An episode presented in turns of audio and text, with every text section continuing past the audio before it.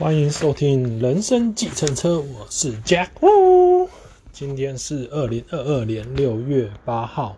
下午两点十分录制的。那今天，呃，要我讲之前，我先分享几件事情，就是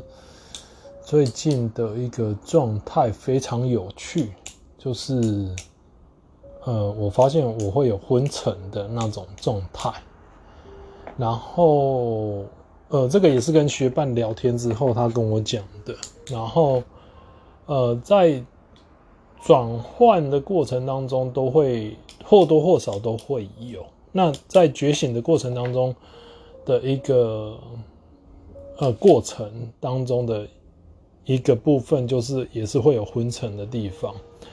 那我就跟他讲了一下我的 condition 这样子，然后他就跟我讲说，你那个就是有点昏沉的，但是就接受这样就好了。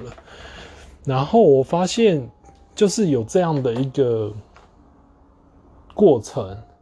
昏沉的过程，然后让我现在在面对某些东西的时候的那种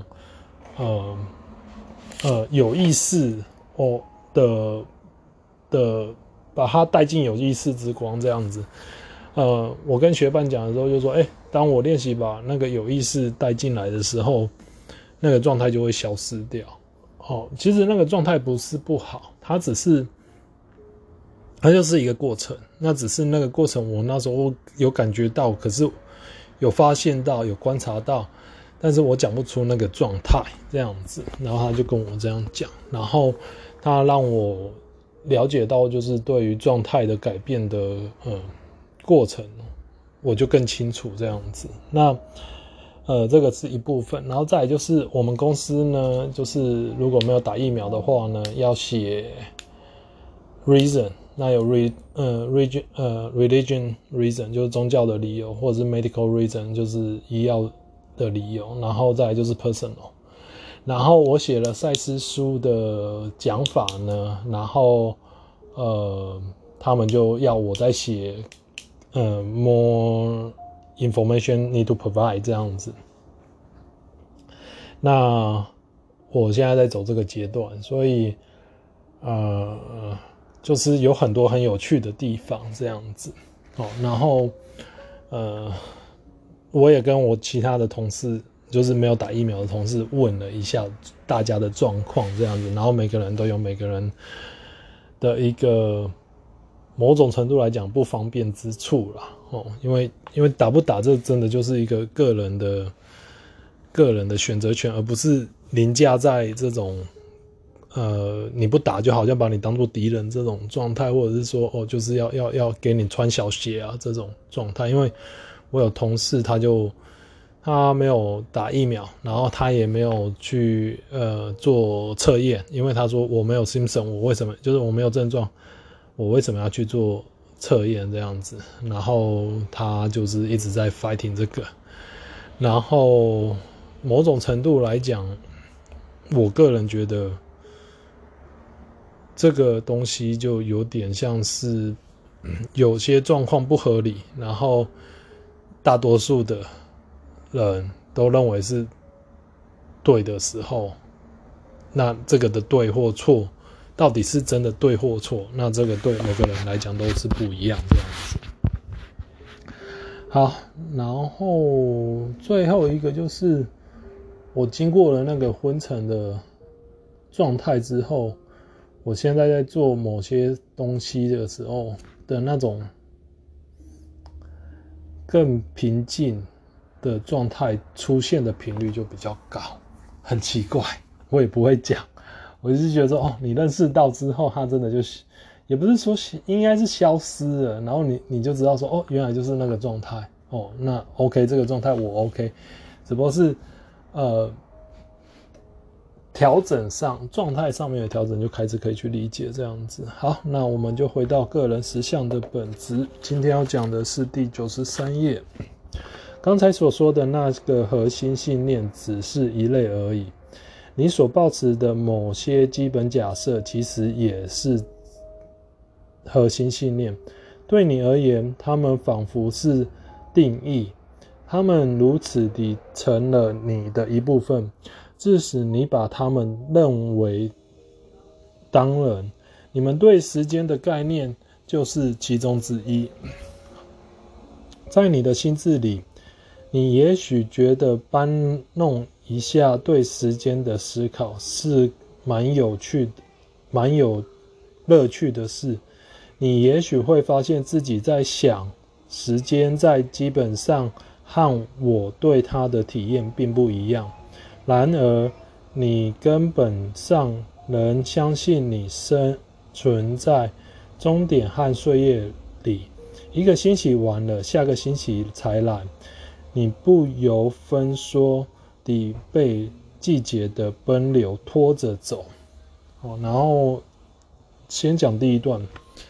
基本信念，基本上定义，基本信呃核心信念定义观点，某种程度的观点，这些都是。很类似的东西啦，哦，只是它名称也许有点不太一样，可是它的东西都是很类似。然后，呃，有一个东西就是说，集体信念跟个人信念的不同，因为从小到大我们都是被教育长大的嘛，被教育长大的，也就是说，当你在出生的时候所接触到，就当然就父母亲。然后再来就是爷爷奶奶啊那一辈的，或者是是 cousin 啊这一辈的，在这个呃长大的过程当中，会有一个互动，就是哦，父母亲告诉你说什么可以，什么不可以，呃，爷爷奶奶告诉你什么可以，什么不可以，哦，甚至学校老师告诉你大一点，学校老师告诉你什么可以，什么不可以。哦，那这个在告诉你什么可以、什么不可以的过程当中，它就形成了一个核心信念。那当然还有一个看，呃，情感的成分。那这个比较复杂哦。那呃，有这，因为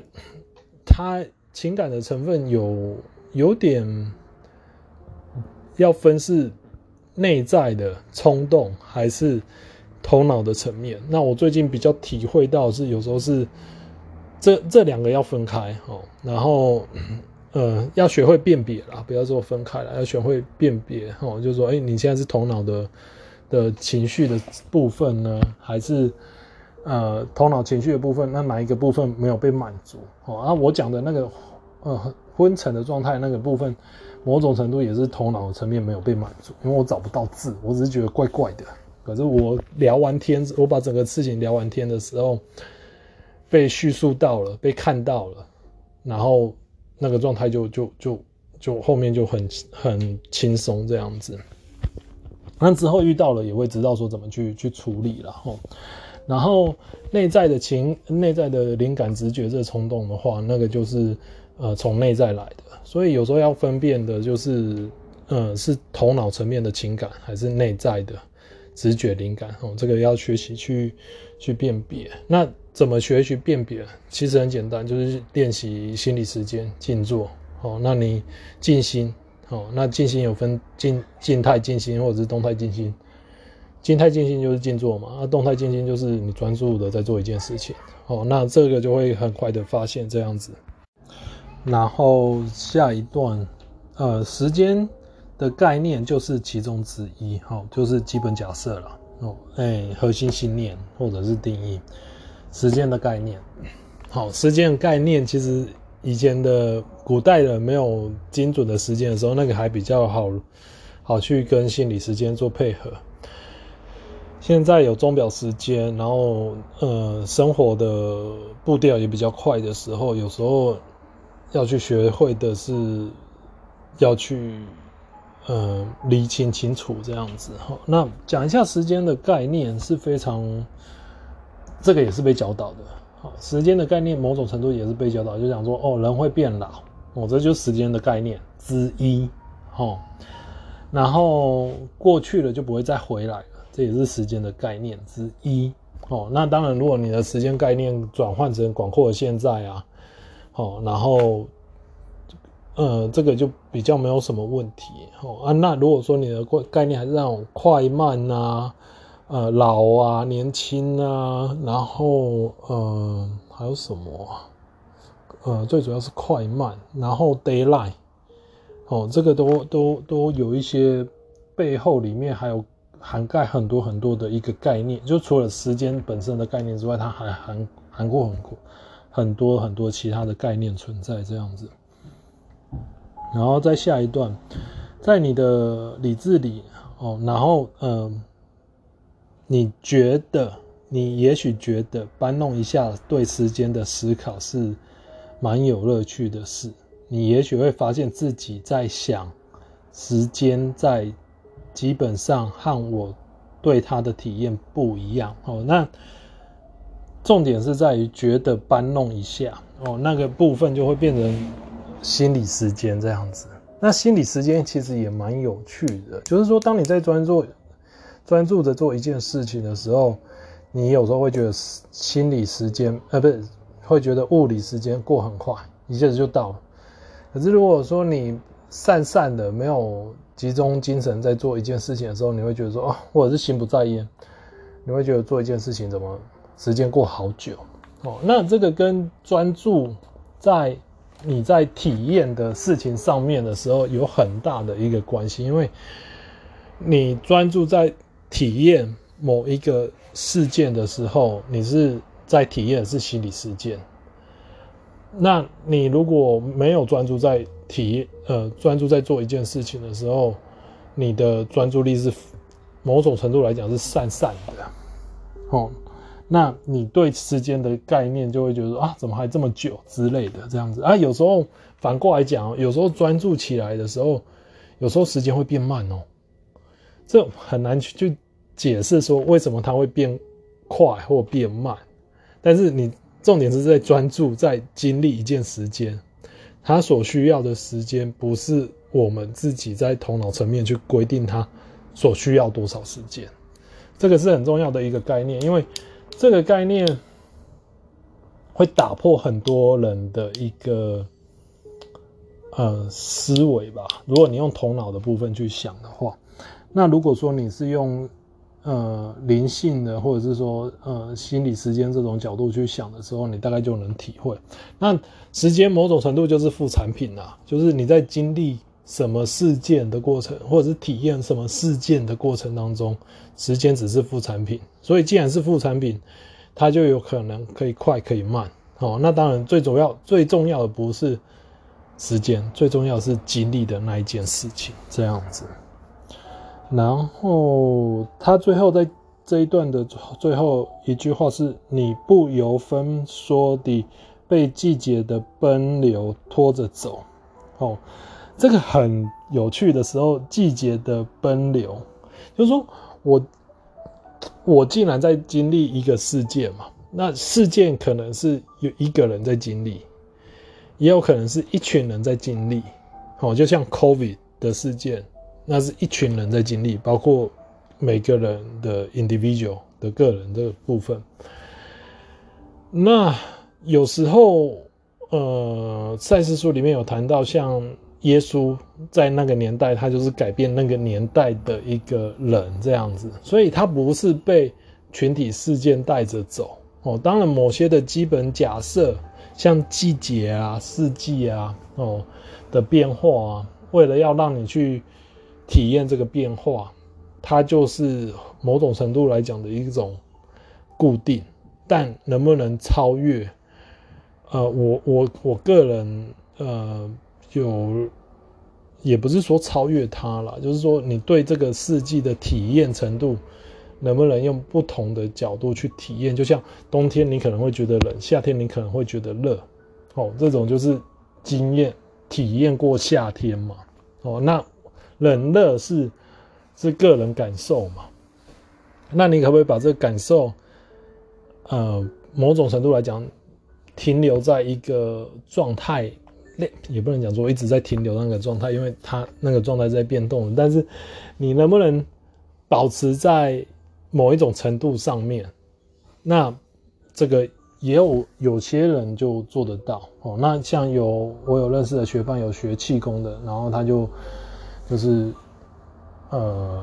夏天也穿短袖，冬天也穿短袖，哦，那个就是某种程度，它就已经保持在某种状态之上。那我自己，嗯，信念上面的部分是还没有到那样子啊，所以可能是我也没有什么在接触气功。那直到认识那个学伴的时候才，才才知道哦，好，呃，以前知道怎么去静坐，那我不知道，因为不同法门嘛，哦，然后呃。学习的方式也不一样，然后他就跟我这样讲，这样子，所以某种程度，呃，他感受那个气，呃，季节的方式就不一样，哦，因为他练了气功，所以他感受的方式不一样。那呃，某种程程度来讲，假设说。你有在练习某一个状态的时候，那有时候事件发生了，你不会被这个群体事件带着走。哦，我觉得这个很重要哦，因为你的你的心就会像那个如如不动的一样，在那个状态里面这样子，然后不会被呃，就像暴风圈的中心一样哦，就台风眼。哦，是很平静的哦，外面乱七八糟，可是你还是很平静的哦。那这个不管是在巴夏里面有讲，还是在啊，我忘记在哪里也有讲这个东西了。然后这个都是很重要的哦。然后嗯、然后接下来毫无疑问的，你的实质经验加强了这种信念，因此你以事件与事件之间的时间流逝。来建构你的知觉，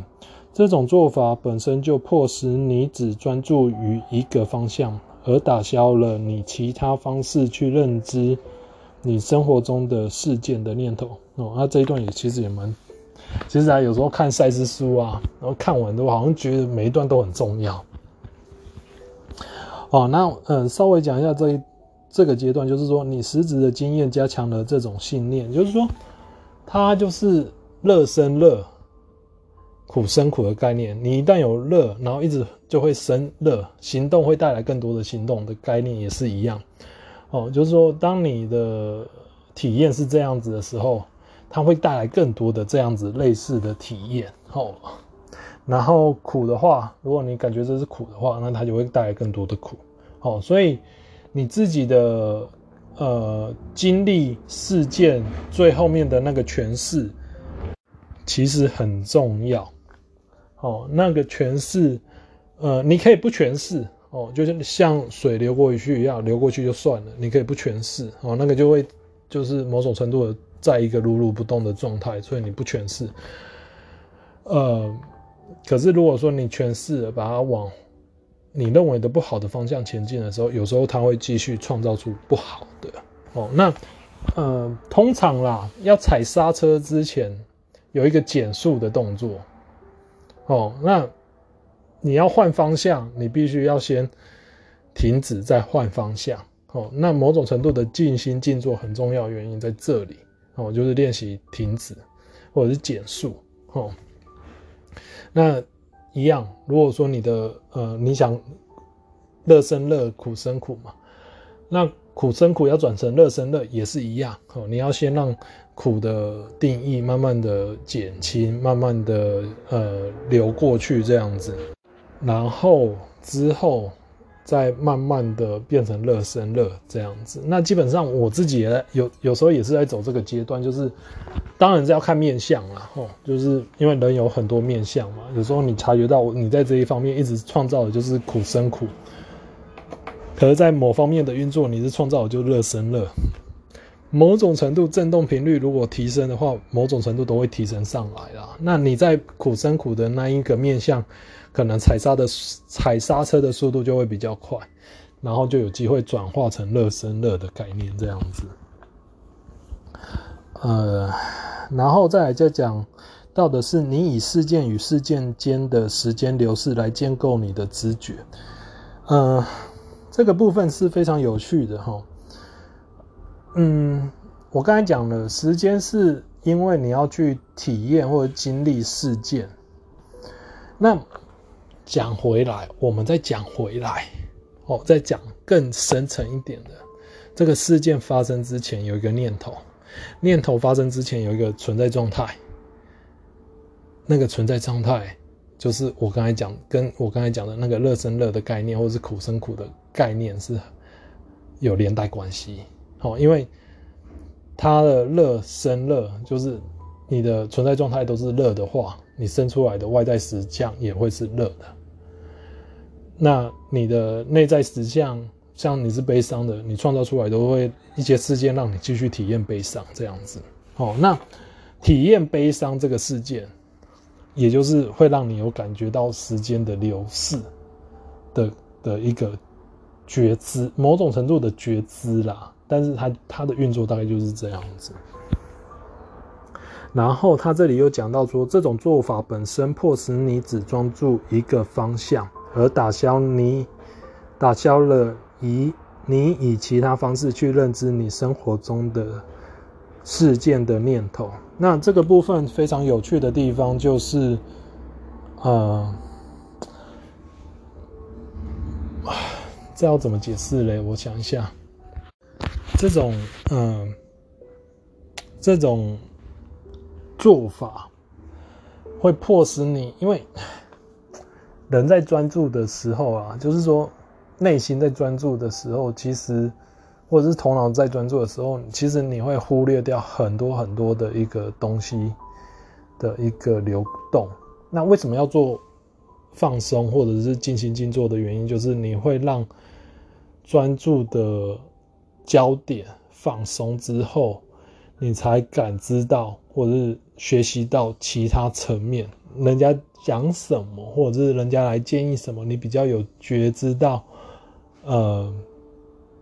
那个讯息流过去的一个过程哦，当然不一定是人家讲啊，有时候是那种感应哦，内在内在讯息啊，哦，不一定是人家讲这样子。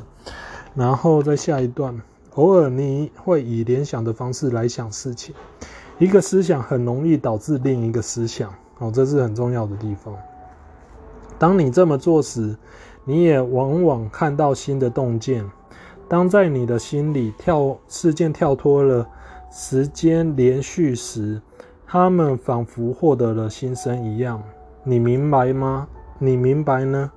你已经打散了思想，把它由通常的组织释放出来。哦，其实这我们先讲联想的方式。呃，先讲联想是很重要，然后。思想跟思想之间的那个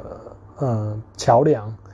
也很重要。那讲一下静坐，静坐在在思想跟思想中间的桥梁的时候，它可以是空白的。所以你会多练习静坐，让自己变有觉知的一个情况下，你变成你有你有机会去选择思想的时候，你就不会说我想到一个负面的念头。然后接着就带出更多负面的念头，但是相对的，你想到一个正面的念头、快乐的念头，你相对的也会带出更多快乐的念头。静坐最大的好处就是，你可以去挑，呃，某种程度你可以放空，或者是放松，或者是挑选念头。当你越有觉知的时候，呃，我先讲一下觉知跟静坐两个是相互相，我的练习下来。两个是相辅相成的哈，就是说你你的心越静的时候，你的觉知其实是越扩张的，那种感觉很难解释。但是你越放松的一个状态，越呃在一个静心的状态，你可以越清楚的看到你的念头，你越越有觉知力去看到你自己的念头，应该是这样讲。那你就有机会跳脱你旧有的模式。好，然后我稍早我分享我昏沉的状态嘛，我稍微讲一下昏沉的状态。那个昏沉的状态就是我知道我在惯有的模式，但是我想要跳出我新的模式的一个过程当中，呃，我的一个状态的一个改变当中，某种程度的一个。呃，拉新旧的一个回路的一个拉扯，或者是新旧信念的一个拉扯的过程当中，我知道我还在按照旧的回路走，但是我想要转换成新的，然后我新的还不是这么稳定的时候，那个拉扯就会出现。那有时候那个拉扯就是一个转换的一个过程，就是我刚才讲，就是说你要先踩减速，踩刹车。那我 obviously 我的刹车没有踩得很好，然后再往另外一个方向前进。哦，那但是我那个混沌的状态就是昏沉的状态，就是我没有踩得很好这样子。呃，这是一个过程，这是也是一个练习。我觉得这是一个非常对我而言，它是一个非常棒的练习，因为我认识到我在转换的一个过程当中这样子，然后后面就比较顺利了，后后面就就比较顺利。然后，呃，在接下来这一段里面，他有谈到说，当你这样做时，你往往看到新的洞见。哦，那这新的洞见，一联想法会带来新的洞见，没有错。但是，呃，你有没有那个这样讲好了？就是信念系统就像很多灯泡一样，你的情感浓度在哪一个灯泡上比较久，你的情感浓度很多时候都会花在那个灯泡上面。那你现在有看到新的洞见吗？假设说你有灯泡 A，你在这个长期长时间下来都在灯泡 A 的情感浓度在这上电。这个信念灯泡 A 上面的时候，要转换成 B 的时候，其实那个如果已经根深蒂固了，如果要马上到到 B 的话，其实那个是需要练习的。就像我刚才讲的转换的那个过程这样子，所以这个是非常重要的地方。然后，但是在这里他讲到的说，看到就是透过联想的方式。看到了新的洞见，然后事件里跳多出了连续体，这个是在一个比较像是内在的层面，哦，然后嗯，当然啦，有些人很可以很快的转换，有些人可没有学习，所以他的的这种联想法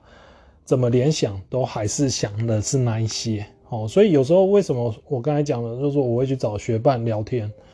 不同的学伴聊不同的事情的一个很大原因，就是在于我也在学习，人家说不定有不同的洞见，哦，有不同的想法，可能在我现阶段，我可能没有办法跳脱出我自己的联想法，可是透过他跟我提示，他来，呃，或者是别人来跟我讲解的一个过程当中，我可能看见新的洞见，那我就可以很顺利的转换过去，这样子。所以不是只有练习，哦，我刚才讲的那种 过程的练习，有时候学习也是一个很重要的地方，这样子。哦，那当然这个学习不是只有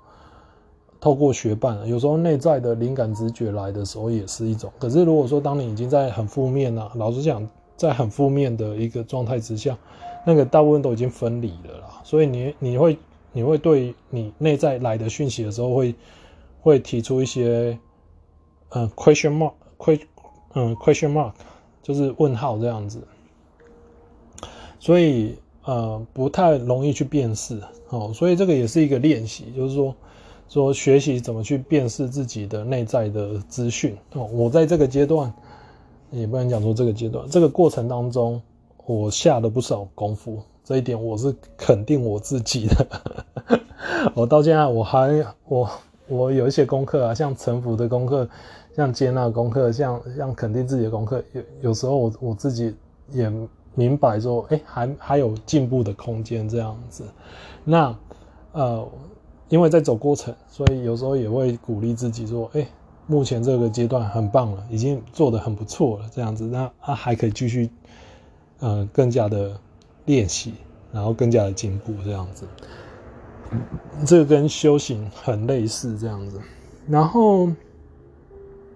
最后，嗯，他后面讲的就是说，你已经打散了思想，把他们由通常的组织释放出来，这个是很重要的。就像我刚才讲，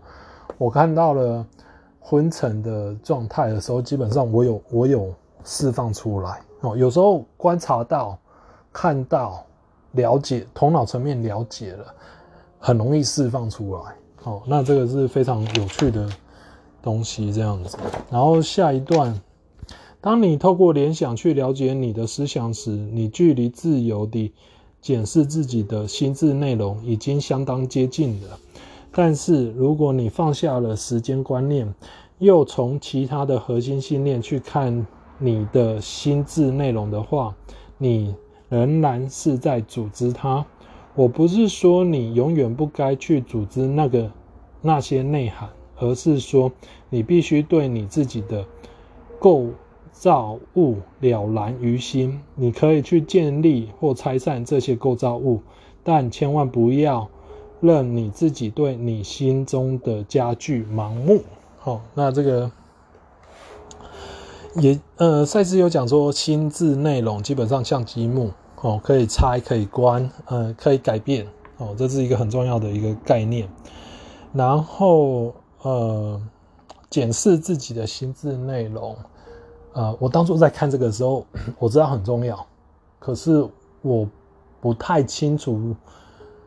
呃，应该讲说，刚认识的时候的一个检视心智的内容，基本上还是蛮头脑层面的，哦，就是用头脑去对头，呃，去去对心智，通常都有一些呃盲点，没有办法理解的部分。后来，呃，某种程度也不能讲说后来，某种程度的练习。呃，心理时间感觉基调到某个程度的时候，才发现说，你要对应的其实是从感觉基调、心理时间下去，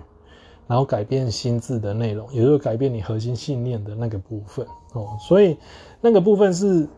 呃，这个是我在带私人课的时候，我有谈到的一个东西，就是呃，对字的感觉。我刚开我讲了，我对我刚开始看心灵探险，我看了好几遍哦。我有些字我真的没感觉，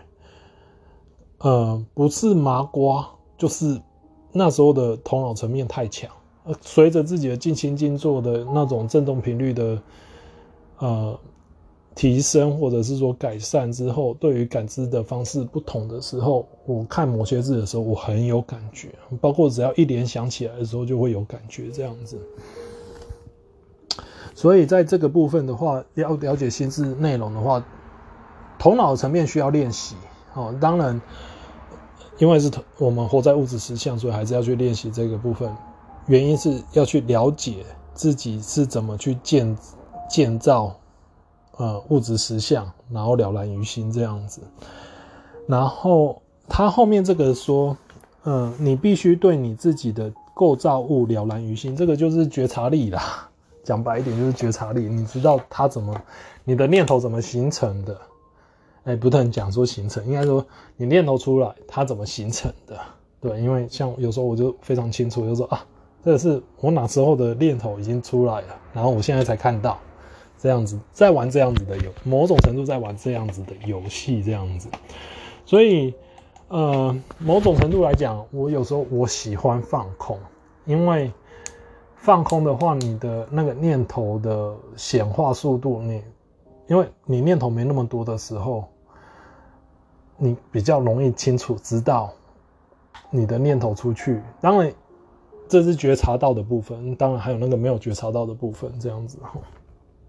那你就会很清楚的说，你是怎样在创造你的物质实相。然后他这里有谈到了说，怎么去看自己的组织。哦，就是心智内容的组织这个部分，聊一下这个部分，就是联想是很重要的。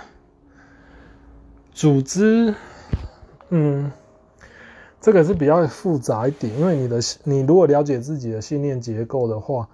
你就比较容易去呃串在一起，也就是联想串在一起。那你如果从联想这个角度去理解的话，那已经是很接近了，但是还有其他的方式，放下时间的观念，还有其他方式去看心智内容的话，它仍然是在运作的，哦，而且是反正就是很全自动啦，哦，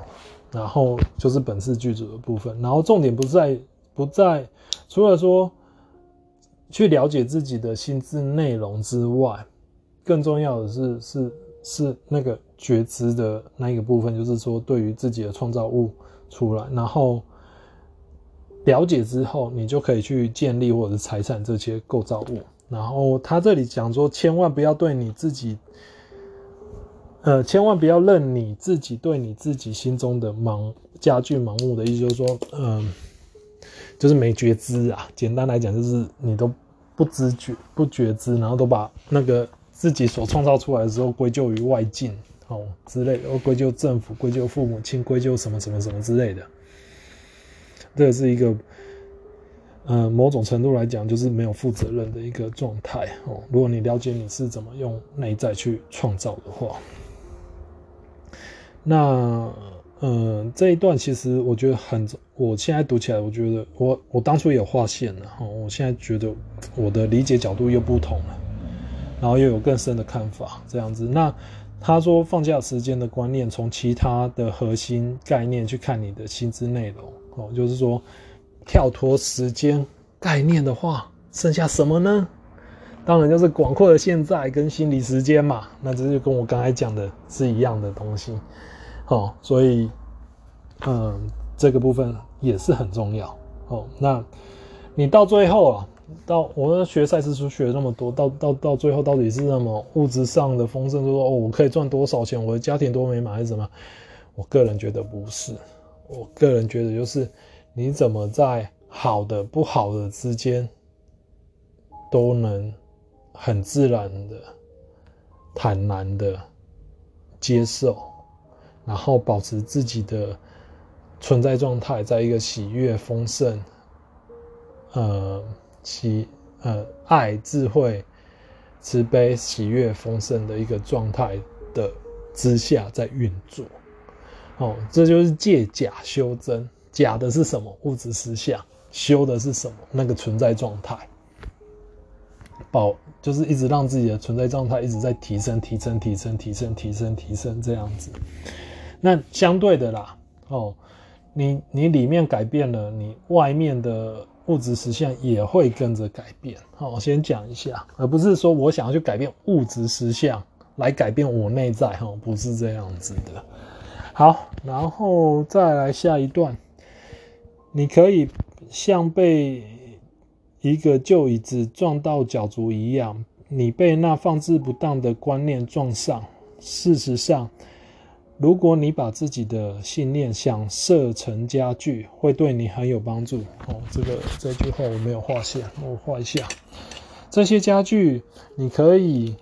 重重摆、改造、翻新，甚至全部丢掉换新。等一下啊，你的观念也是你自己的，他们不该控制你，你有权决定你你想接受哪一些。好，这一段其实也很重要。呃，我先讲一下最后两句话，因为蛮 我觉得蛮有感觉的，就是他不该控制你，你有权决定你想接受哪一边。好，这就是觉醒的过程。好，那我刚才有讲了吗？你从小到大都是被教导的，好，那某种程度就是被控制嘛，被灌输嘛，就有回路嘛。那你在觉醒的过程，你就是哎呀，这些东西本来就是我可以来运用的，不管是哪个念头哦，我放进心智内容的念头、概念、定义、基本假设，这些都是我可以去调整，我可以呃换掉、改造。哦，改造，我们我们讲，哎，等一下，重摆、改造、翻新，甚至全部丢掉或换新。好，我们讲一下这个这个念头的置换。讲过了，定义这两个字，对，哦，我啦，我个人习惯用定义或者是呃观念，在讲核心信念或者是基本假设这个词的时候，我的习惯是用定义。定义的内容可以换，哦，就是说，我觉得失败是一件不好的事情，可是它让我学习到什么东西？那以英文来讲，我们 engineer 的 term 里面有一个叫做 lesson and learn，你就不会直接说是失败，就是它就只是一个 lesson and learn。我蛮喜欢 lesson and learn 这个词的，哈，呃，这某种程度它就是在改造。那翻新呢，就是你把那个对那一个词的定义的感受给给改变，这个挑战性比较大。好，我先讲一下，我真的挑战性比较，有时候你你干脆要么你就我一刚开始我一刚开始在练习的时候，我大部分都是选词啊。就是我觉得这个词比较没有那么多负面的意义的词，我我就像我觉得好困难，跟我觉得这个好有挑战性，我就会选，我会讲说这个好有挑战性，我不会讲说我会觉得好这个好困难。哦，我我在选词上面，我就就宁可选有挑战性来讲这样子，或者是好有趣这样子来讲，那。那到走到某个程度的时候，我开始去做一个翻新的动作的时候，那是因为我对我的内在，呃，情感浓度的一个转换的过程的时候，我会觉得说，哎，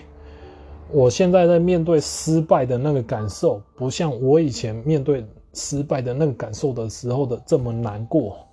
那个其实就我就已经有在翻新了，哦，所以对于观念里面的。某种程度的翻新有点像是我刚才得导游啦，哦，就是它是黑色瓶子，所以它里面可以装酱油，可以装什么，就是装不管哪一种果汁或者是饮料都好，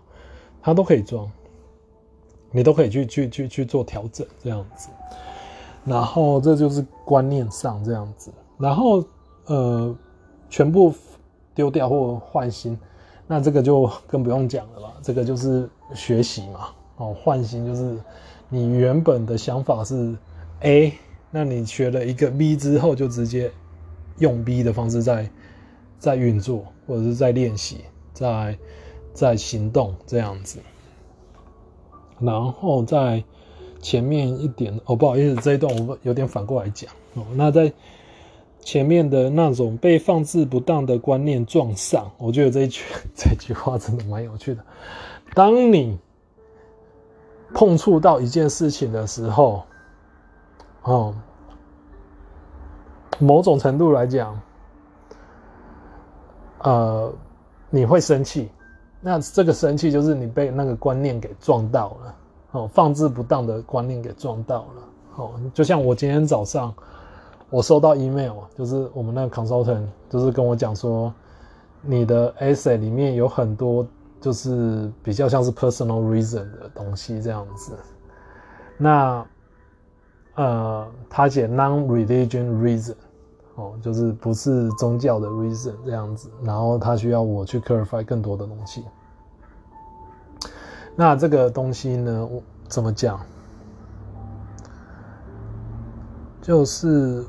我一刚开始看到的时候，我心情其实有一股气上来，就简单来讲就不爽。我也非常清楚的看到那个气上来，你知道不爽。某种程度呢，就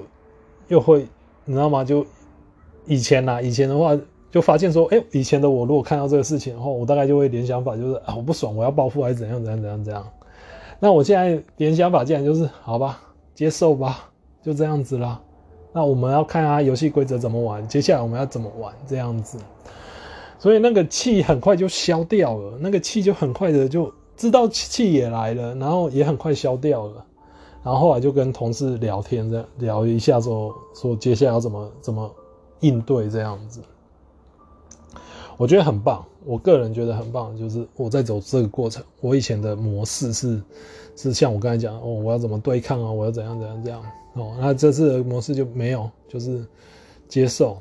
哦，那表示我在某个状态、某个观念里面已经在训练，已经植入了，呃，一些东西。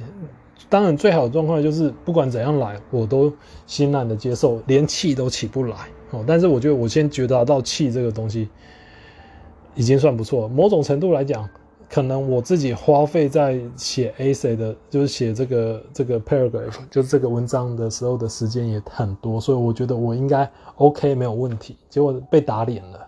哦，就是有期望比较高，然后被打脸了，所以那个气是这样子的一个运作，这样子。但是重点不是事件怎么发生，重点是你怎么回应这个事件了，哦，所以当不当的观念撞上的时候。自己要怎么去调整，这个是蛮重要的。好，那今天讲的内容其实我觉得蛮精彩的啦。那呃，有一些东西可能需要大家可能需要一些时间消化，所以我今天就想先讲到这里。那如果你们有什么呃想要跟我分享的，或者是想要跟我呃想要问问题的，那欢迎用 IG 联络我。那我的 IG 是 JW 九六八八号，然后感谢。呃，收听人生计程车，我们下次再见，拜拜。